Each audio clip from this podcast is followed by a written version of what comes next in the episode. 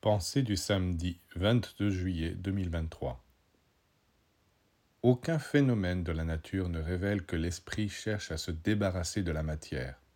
Au contraire, on constate qu'il travaille sur elle, en elle, qu'il la fait évoluer.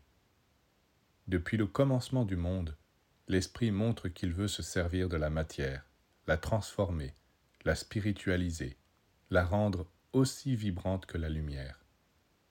S'il s'en débarrassait, il ne pourrait plus se manifester, car il ne peut se manifester qu'à travers la matière qui est sa fiancée, son épouse bien-aimée.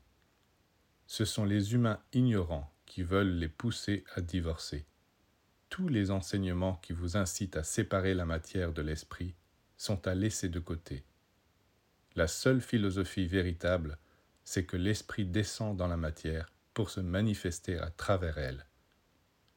Bien sûr, c'est une entreprise gigantesque, mais l'esprit ne se décourage jamais et revient sans cesse célébrer son union avec la matière.